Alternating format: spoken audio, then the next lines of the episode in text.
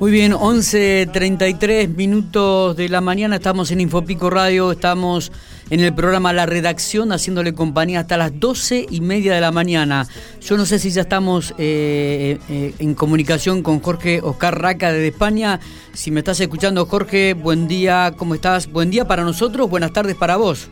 Miguel, Sí, aquí son ya las cuatro y media de la tarde. Bueno, ahí te estoy escuchando mucho mejor. Qué, qué alegría poder escucharte a la distancia, Jorge, este, reencontrarnos a través de la imagen, ¿no? Este, y, ya, ya tantos kilómetros. Sí, la verdad que sí. Bueno, revivir aquellos momentos que de tanta eh, de tanto momento, tanta entrevista que hicimos ahí en el, Parque Ángel Larrea. Totalmente, es así. Bueno, contanos dónde, para ubicar a, la gente, a la audiencia, este, ¿dónde, estás en este momento? ¿En qué lugar de España estás? Este, ubicanos geográficamente. Nosotros, eh, bueno, estamos viviendo acá en familia en Coruña, que es arriba de Portugal, bien al norte, entre, vendría a ser donde se une el, Océano Atlántico con el mar Mediterráneo, el Cantábrico. Eh, eh, eh, estaba viendo que es un lugar realmente muy, pero muy lindo, ¿no?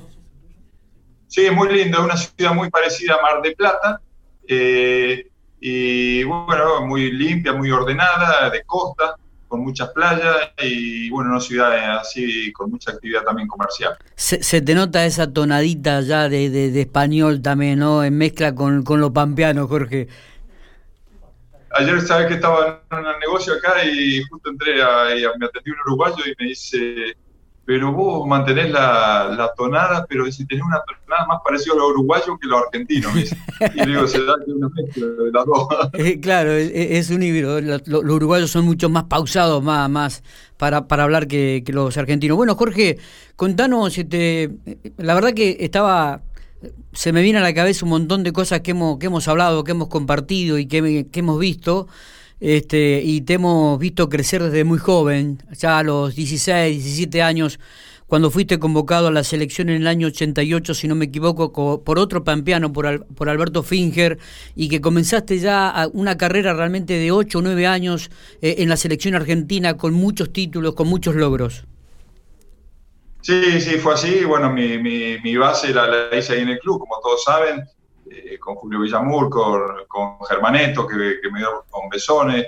Bueno, tuve muchos técnicos, un gran, eh, unos grandes planteles que me, me, ayudaron, me, ayudaron, a crecer y poder estar ahí para entrar en, la selección argentina. Y ingresé en el 88 llamado por Finger y hice una, una, una carrera rápida hacia arriba, muy intensa. Jugaba la Liga B, jugaba la selección de cadetes, jugaba la, la selección juvenil casi ni descansaba en todo el año y bueno, eh, hice creo que seis años consecutivos sin descanso y, y bueno, eh, gracias a Dios tuvimos títulos, ganamos campeonatos panamericanos, campeonatos sudamericanos, eh, una medalla de, bronce en un mundial.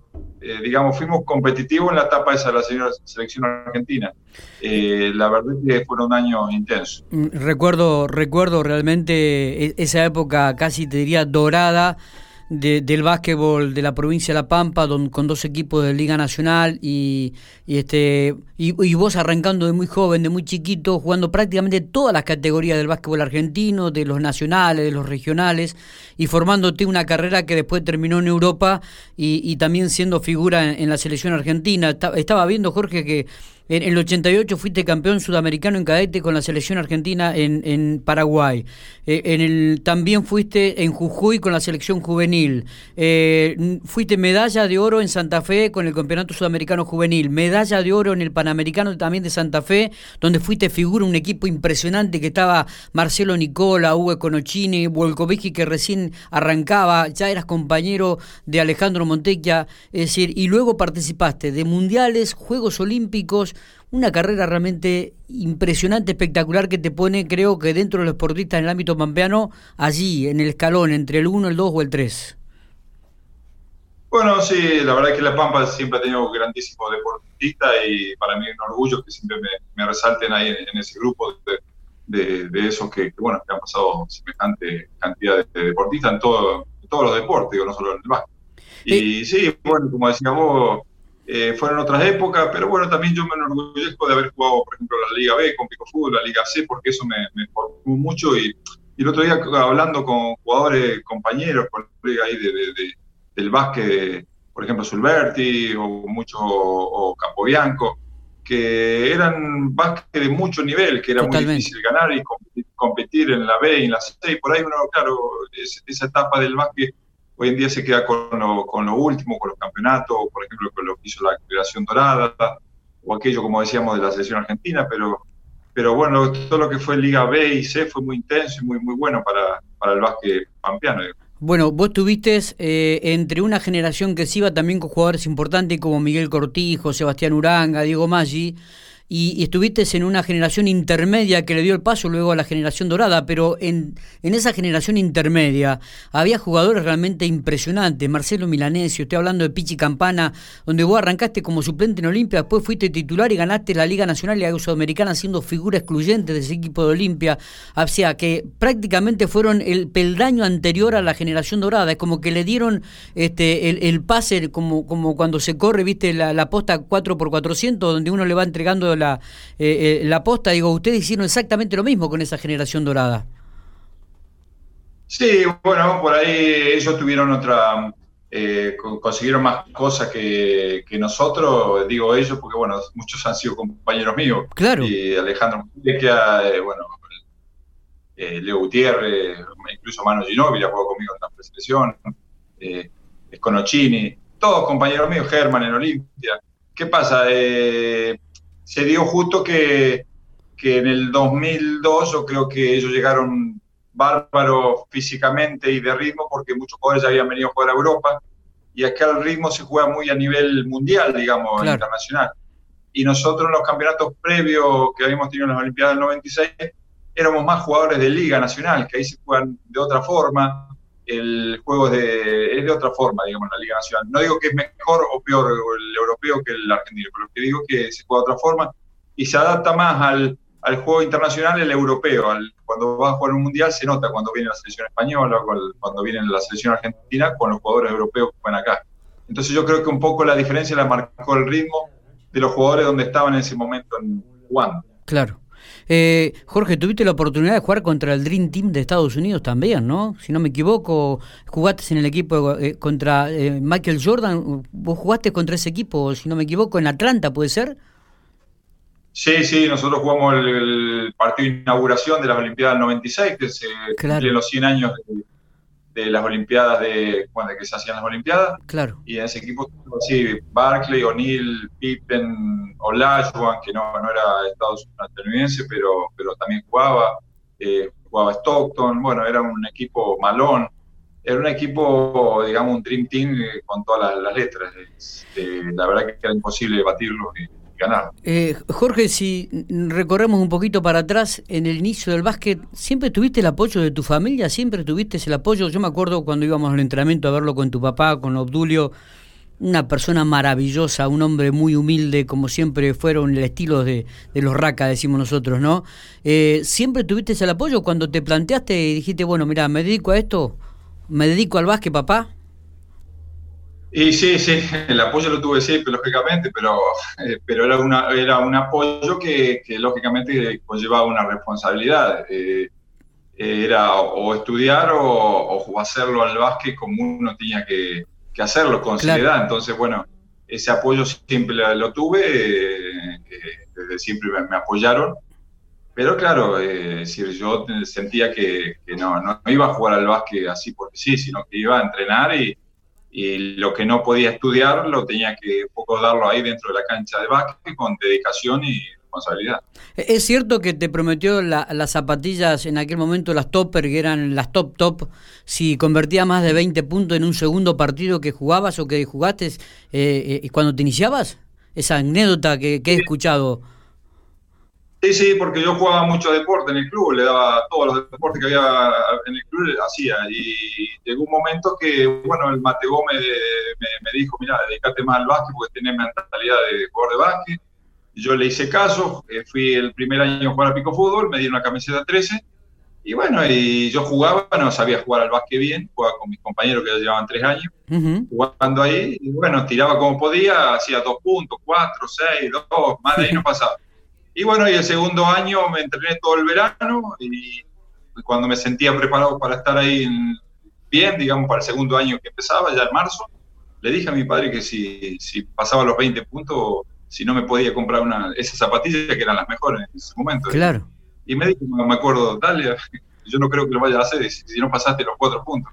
Y ese primer partido hice 22 y me las compró. qué, qué, qué, qué, recuerdo, ¿no? Este, ¿Pasa lo mismo con, con tus hijos ahora? este, se, dedican a jugar, practican algún deporte. Tenés un hijo varón que pude conocerlo cuando una vez en el parque aquí Ángel Arrea viniste a visitarnos, estabas con tu hijo, e inclusive tengo la foto, te, digo que tengo la foto tuya con tu hijo que me dijiste, sacame porque esta es la tercera generación de los RACA, este, y la tengo guardada, sí señor. Eh, ¿Practica algún deporte? Sí, él, hace fútbol, eh, hace tenis, eh, algo de natación, y bueno, el básquet no, ha ido a jugar conmigo, se le da bien, tira, pero le engancha más el fútbol. El fútbol, bien. Sí. Este, Jorge, vos sabés que eh, estuve escuchando algunas algunas notas que te hacían los periodistas este, en su momento, en la época en que estabas jugando, y, actualmente decían que si Jorge Raco hubiese nacido en esta época, eh, hubiese sido carne del, del draft, ¿no? Que hubiese sido tranquilamente un jugador drafteado en la NBA por las condiciones que reunía, ¿no? Porque los periodistas especializados decían que, por ejemplo, tenías lanzamiento de tres, mucha potencia física, eras muy atlético, en el uno contra uno desnivelabas, y que en, su momento quizás porque no había tanta difusión eh, como hay ahora, eh, por ahí pasó desapercibido todo ese talento que tenías, que indudablemente pudiste demostrarlo en Europa, pero que hubieses sido indudablemente un jugador drafeado en la NBA. Sí, bueno, la NBA en aquellos tiempos, no, por ahí para los jugadores no, no era una prioridad, se veía como algo un poco lejano.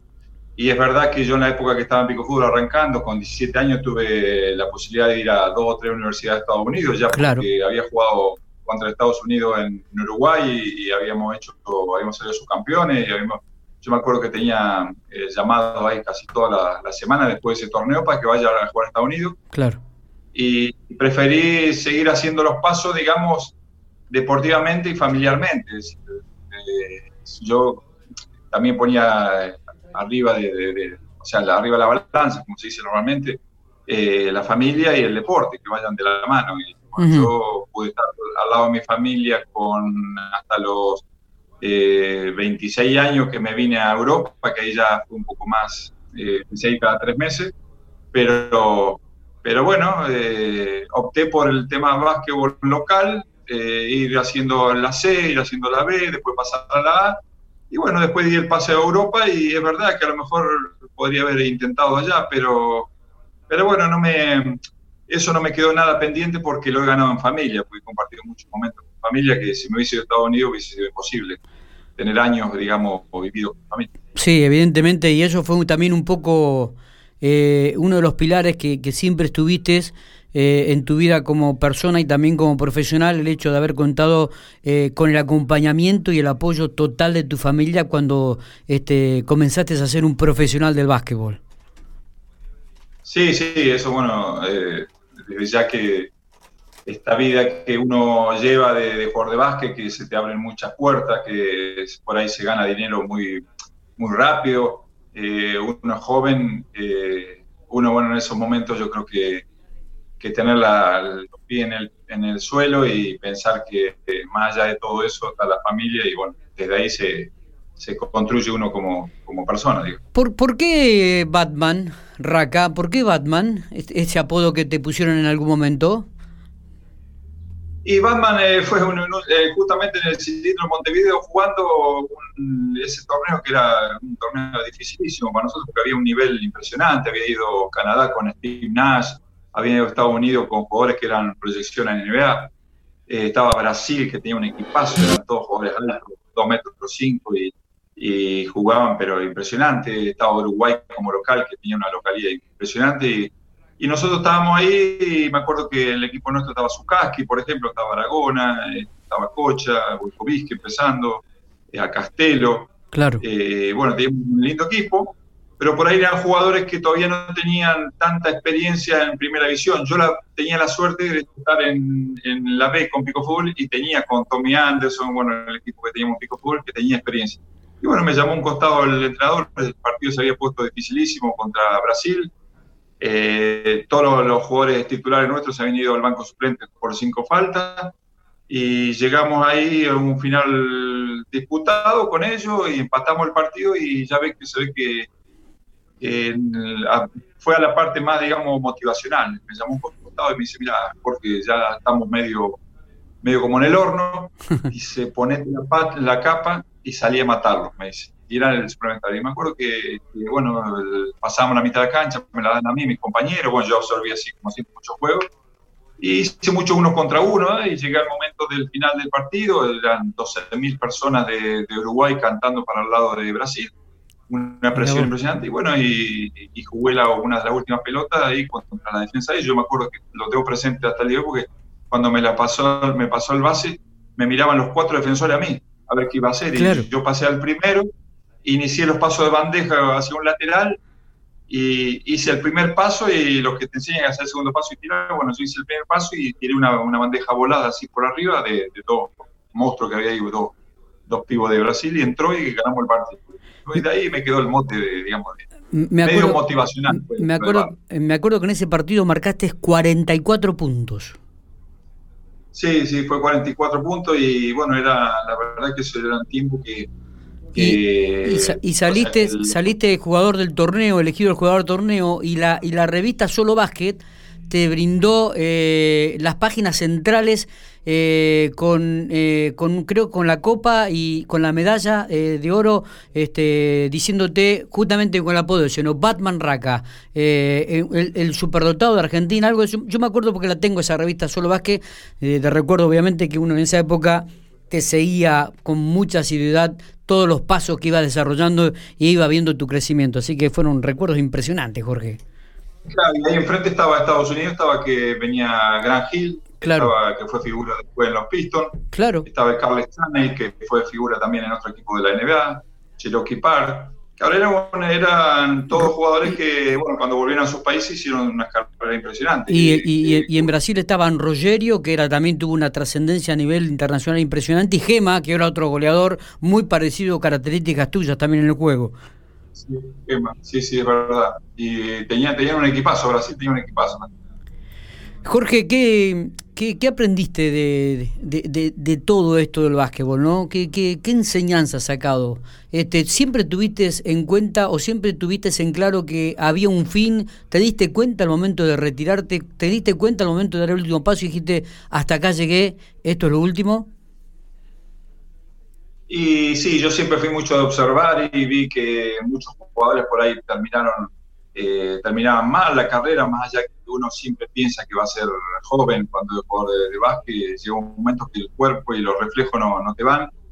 Y yo creo que eh, siempre un poco dejé al margen el interés económico, más allá que he tenido muy buenas ofertas, por ahí mejores, y fui eligiendo en virtud a, la, como decía antes, la vida personal y, también a, a, lo deportivo. Y, bueno, eh, cuando yo creí que el físico ya no me daba para jugar como yo quería jugar, eh, preferí dejarlo, que fue en Italia, más allá que podría haber vuelto por ahí a jugar a la Liga Argentina o jugar acá en España en algún equipo de segunda división, pero preferí dejarlo porque, porque bueno, sabían, eh, yo había empezado muy chico a hacer el desgaste, ya con 15 años ya jugaba en Pico Fútbol, jugaba muchos minutos, con 16 ya era profesional, eh, ya llevaba muchos años en la espalda, entonces no, no es que había empezado una carrera con 23 o 24 años. Y claro, eso cuando yo llegué a los 33 años se notó. Y yo lo noté, noté que había quedado satisfecho con mi carrera y decidí dejar el básquet. Jorge, eh, en el podio de tus logros, eh, ¿cuáles serían los tres más importantes? Mira, yo, yo tengo mucho, o sea, mucho a nivel personal porque a mí me ha costado mucho, no, no me considero un, digamos, un superdotado talentosamente, sino que, sino que lo, que he hecho lo he hecho con trabajo.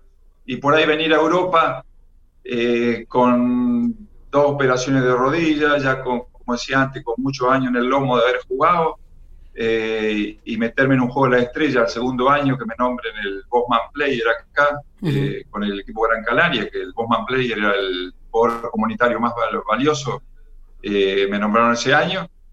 Para mí fue un logro muy, muy importante. eh, porque eran etapas que todavía muchos argentinos no habían venido. Y bueno, me dio la posibilidad de jugar un poco a la estrella acá, de repetir un poco a la estrella, que ya jugaba en Argentina.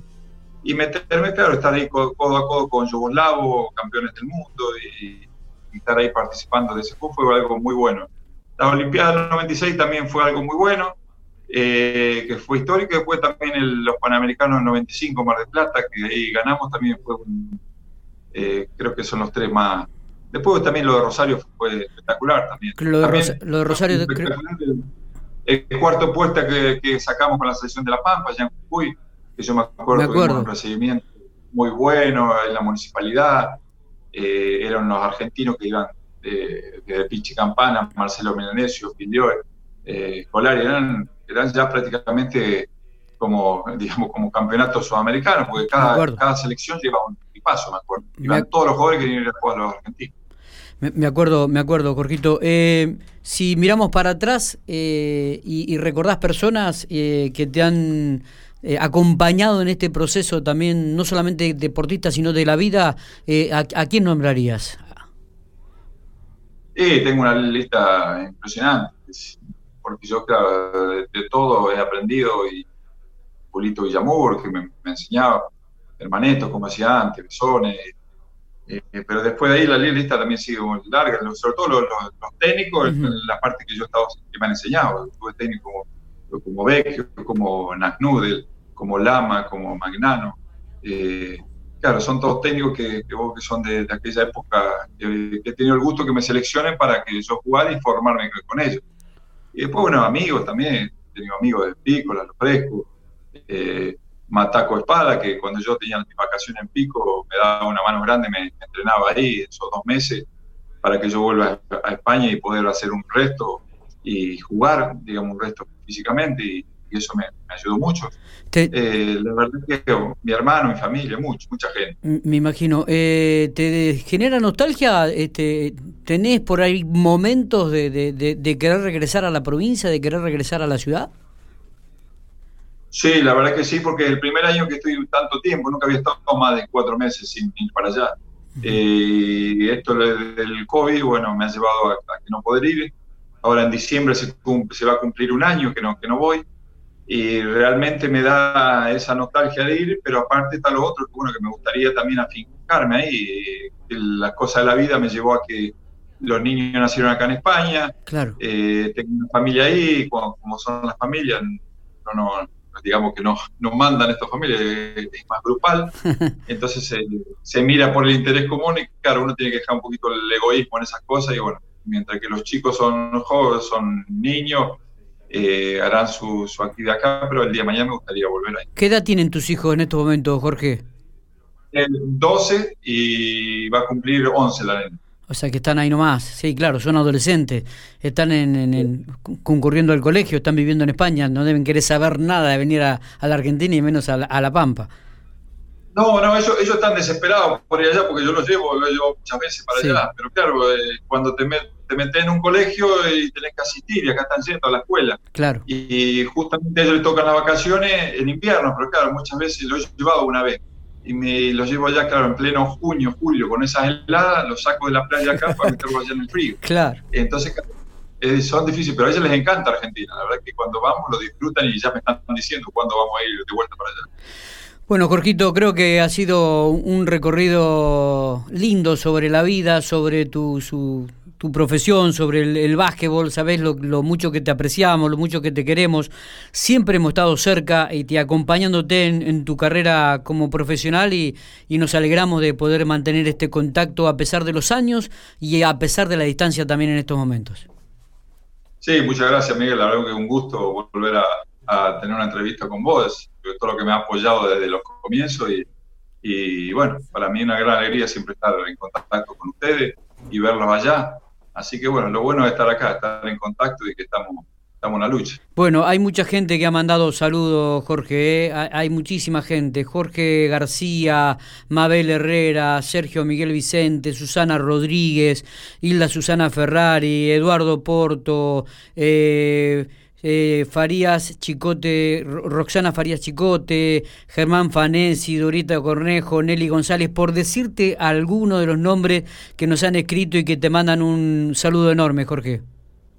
Bueno, un saludo a todos, sí, es toda gente conocida que nos conocemos ahí, de andar en, la calle, de cruzarnos, de amigos, de amistad. La verdad que eso es lo que tiene el lindo pico, que uno eh, se conoce del trato, del día a día y bueno, yo por eso siempre le digo que a mis hijos que, bueno, la calidad humana que tenemos en Pico, la verdad que en muchos, en muchos lugares no la he encontrado y eso que andado mucho por el mundo.